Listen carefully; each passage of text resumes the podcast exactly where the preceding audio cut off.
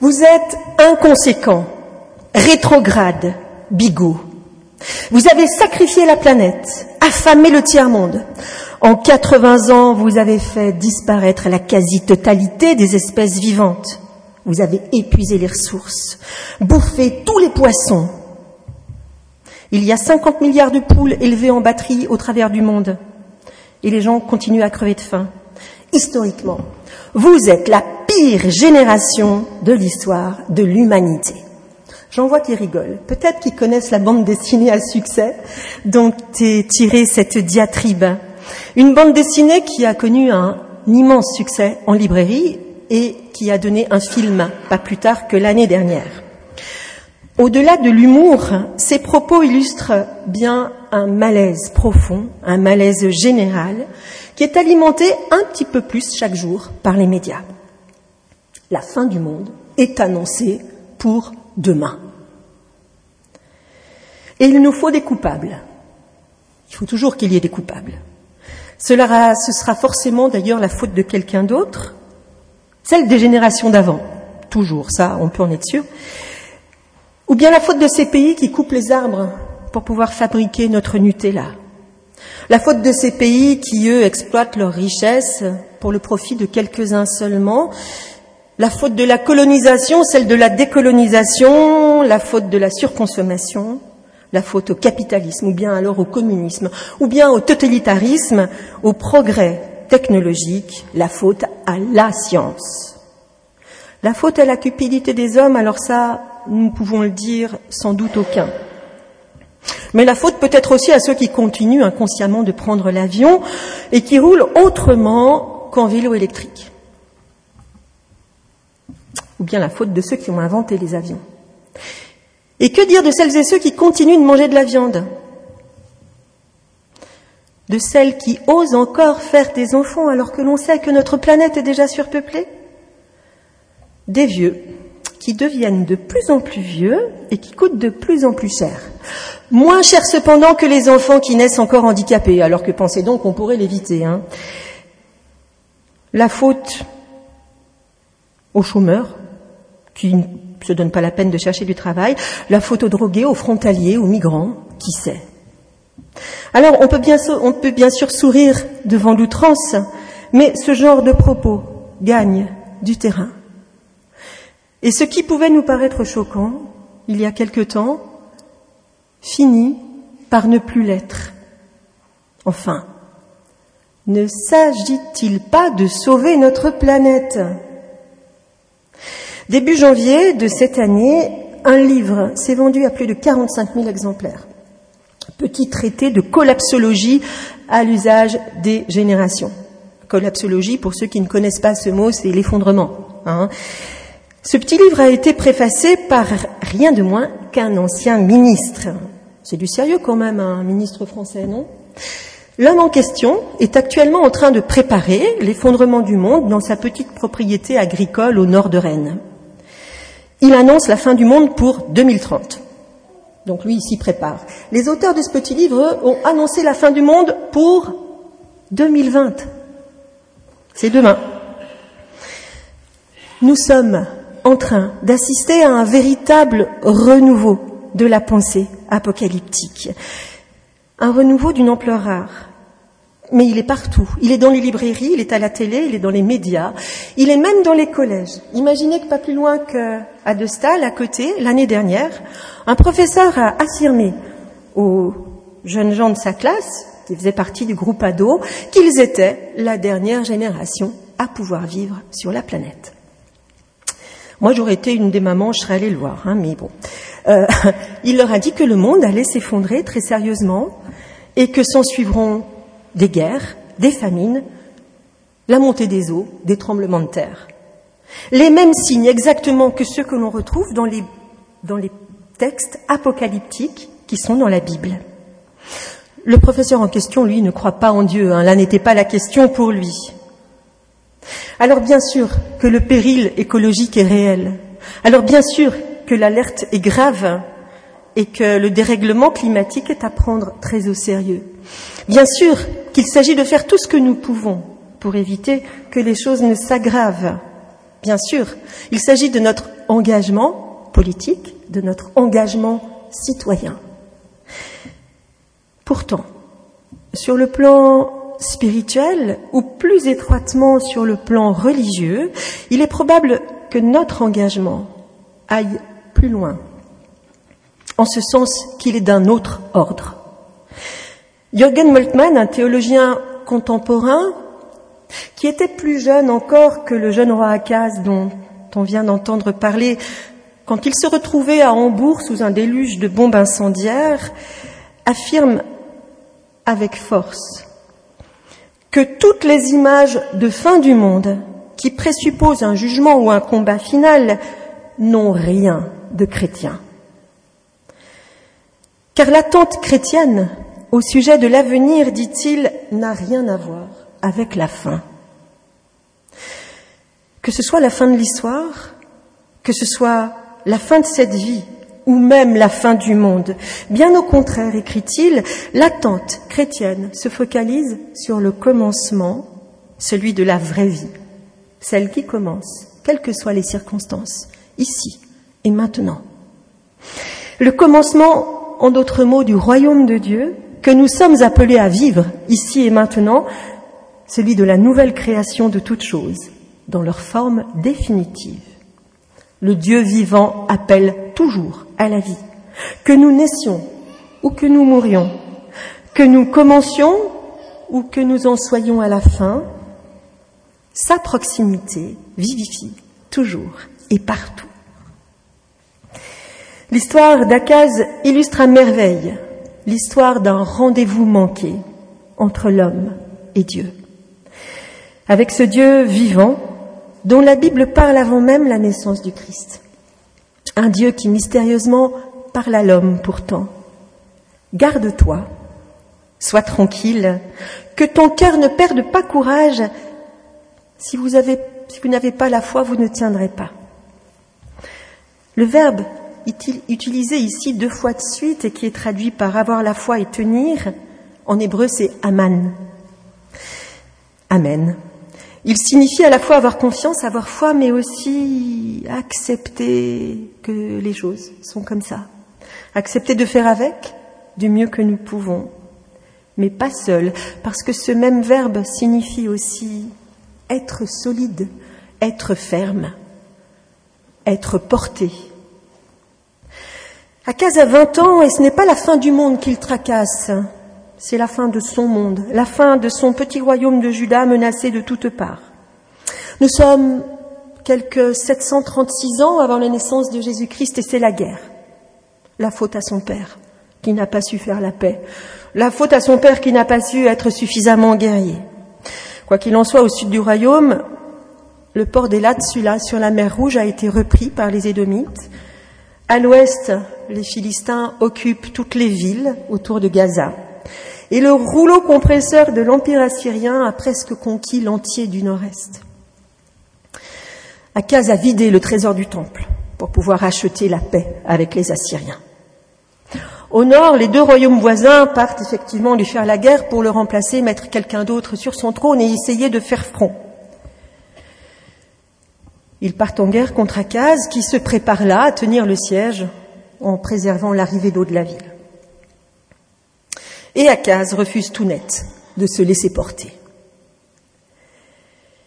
Il faut dire que dans l'Orient ancien, la puissance d'un Dieu se mesure à son efficacité. Et le Dieu d'Akaz n'a pas été efficace. Donc, pour lui, il n'a plus rien à dire, il n'a plus rien à faire. L'histoire continue et nous dit qu'Akaz va s'inventer d'autres dieux pour essayer de se gagner la victoire, qu'il va même aller jusqu'à leur sacrifier son fils. Rien n'y fera.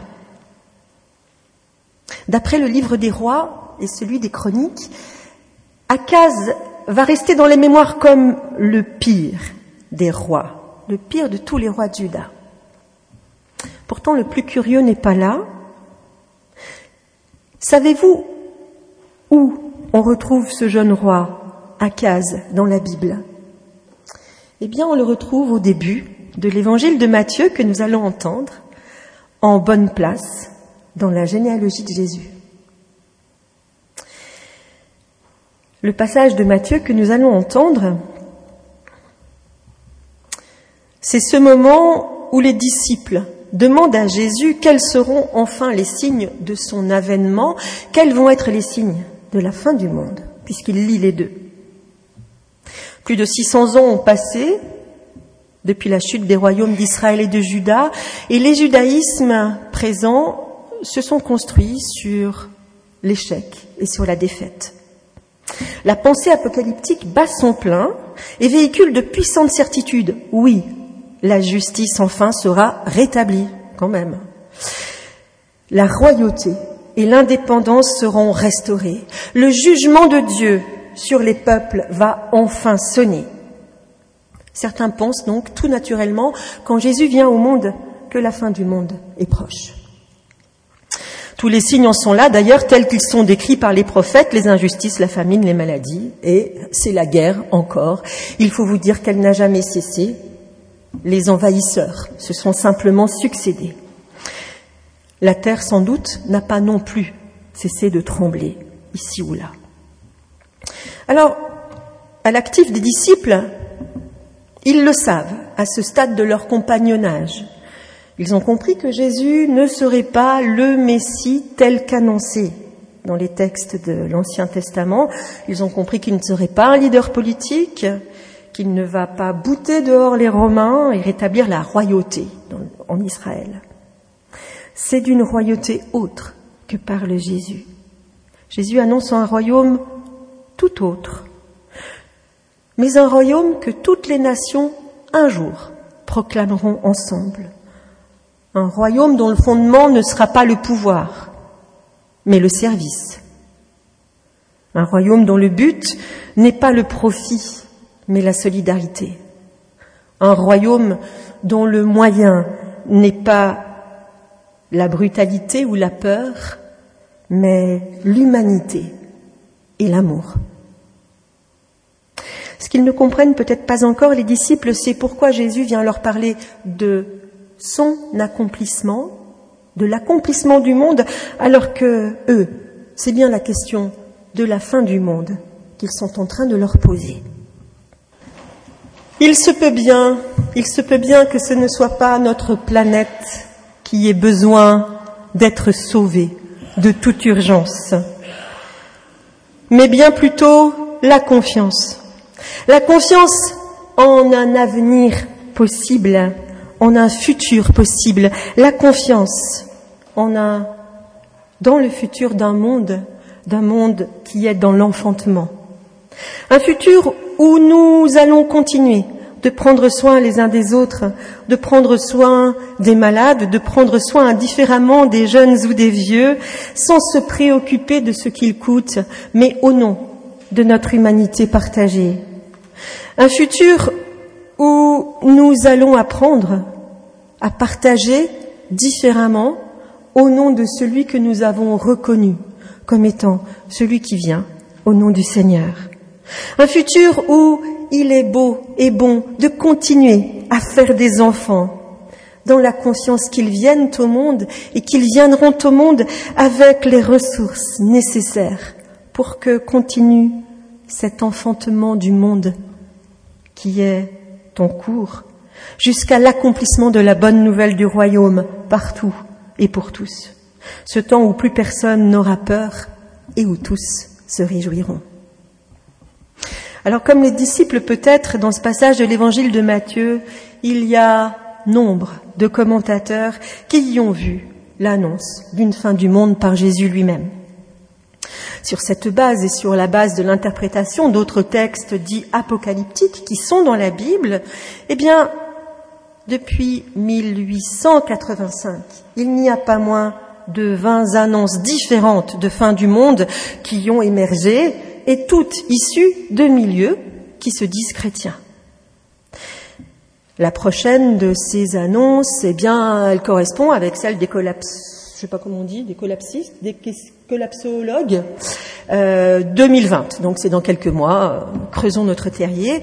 Mais rassurez-vous, parce que si ça rate, il y en a une prochaine qui est prévue pour 2060 sur cette même base, et celle-ci quand même, elle a été annoncée par Isaac Newton, donc euh, quand même peut-être pouvoir y croire. Alors, ce chiffre ne tient bien sûr pas compte de toutes les annonces de fin du monde qui sont annoncées parce que nous allons être attaqués par les extraterrestres, ou bien parce que Satan en aura marre d'être tout seul dans son coin et qui va venir reconquérir le monde, ou bien parce qu'un astéroïde géant va frapper notre planète, ou bien la planète X, ne rigolez pas, elle existe, hein, va enfin émerger, c'est une hypothèse, et qu'un gigantesque trou noir va avaler la Terre.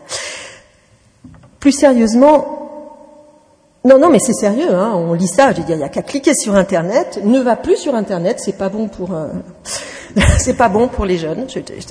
mais euh, plus sérieusement, si on revient à ce texte de Matthieu, à ce passage, eh bien, on entend que Jésus dit à ses disciples, je cherche à rassembler les enfants de Dieu comme une poule rassemble ses poussins sous son aile. Prenez garde que personne ne vous égare. Gardez-vous de vous alarmer. Vous avez remarqué que Jésus ne parle pas ici de la fin des guerres, ni de la fin des catastrophes naturelles. Oui, dit-il plutôt, famine, inondation, tremblement de terre sont de l'ordre de ce qui peut arriver dans le monde. Mais ce monde n'est pas encore achevé. C'est un monde, dit-il, qui commence à être enfanté. Les occasions de chute, dit Jésus, c'est quand les gens se dénoncent et se détestent les uns les autres. Celui qui tient jusqu'à la fin, celui-ci est sauvé. On retrouve là le même mot que dans la bouche du prophète, tenir, tenir ferme, être porté. Alors si certains ont lu et lisent encore dans ces paroles de Jésus et celles qui suivent ce passage l'annonce d'une fin du monde, il semble bien plutôt qu'il nous parle d'aboutissement, d'accomplissement. Dans tout le chapitre 24, les textes qui suivent ce passage,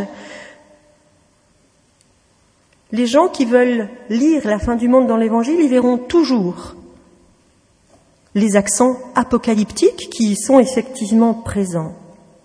Pourtant, quelle que soit la lecture qui est la nôtre, il y a deux choses qu'on ne peut pas éviter de voir. La première, c'est que ce discours sur Jésus, qui sert de base à ceux qui disent bah, Jésus lui-même l'a annoncé, eh bien, il va se terminer brusquement, sans commentaire. On a l'impression que Jésus passe du coq à l'âne et il pose une question. Savez-vous que la Pâque va avoir lieu dans deux jours et que le Fils de l'homme est sur le point d'être livré pour être crucifié. La deuxième chose qu'on ne peut pas hésiter de voir, c'est que ces signes que certains prennent encore pour l'annonce d'une fin du monde imminente, eh bien en fait, dans l'évangile de Matthieu, ils se sont déjà produits, ils ont déjà eu lieu. Ces signes, ils ont eu lieu au moment de la mise en croix. Écoutez. Jésus poussa encore un grand cri et laissa échapper le souffle. Alors le voile du sanctuaire se déchira en deux, de haut jusqu'en bas. La terre trembla, les rochers se fendirent, les tombeaux s'ouvrirent et beaucoup de saints endormis furent ressuscités. Sortis des tombeaux après sa résurrection, ils entrèrent dans la ville sainte et se manifestèrent à beaucoup de gens. Voyant le tremblement de terre et ce qui venait d'arriver, le centurion qui était en train de garder Jésus fut saisi d'une grande crainte et tous dirent, celui-ci était vraiment le Fils de Dieu. Oui, dans l'évangile de Matthieu, comme dans les autres d'ailleurs, à Pâques, c'est un monde nouveau qui commence à naître. L'ancien est fini. Il est mort sur la croix. N'ayez pas peur, dira le Christ au matin de Pâques, réjouissez-vous. C'est en allant en Galilée, dans ce cœur bigarré du monde tel qu'il est, que vous pourrez me voir. Alors, face à tout ce qui pourrait nous alarmer collectivement, personnellement, Puissions-nous nous rappeler, en ce temps de l'Avent qui s'ouvre ce dimanche, que c'est là que nous puisons confiance et force. Oui, comme le dit si bien Jürgen Moltmann, la force de la foi chrétienne est puissance de résurrection qui triomphe des échecs et des défaites de la vie. Elle est la force qui fait renaître la vie des ombres de la mort.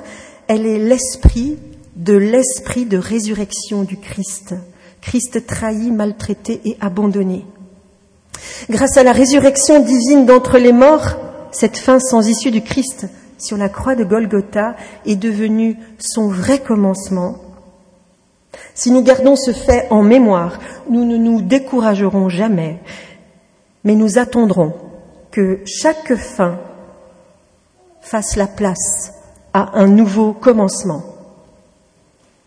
Nous ne serons cependant aptes à recommencer, termine-t-il, que si nous sommes prêts à renoncer tout ce qui nous tourmente, tout ce qui nous inquiète et tout ce qui nous manque. Si nous cherchons le nouveau commencement, immanquablement, il nous trouvera.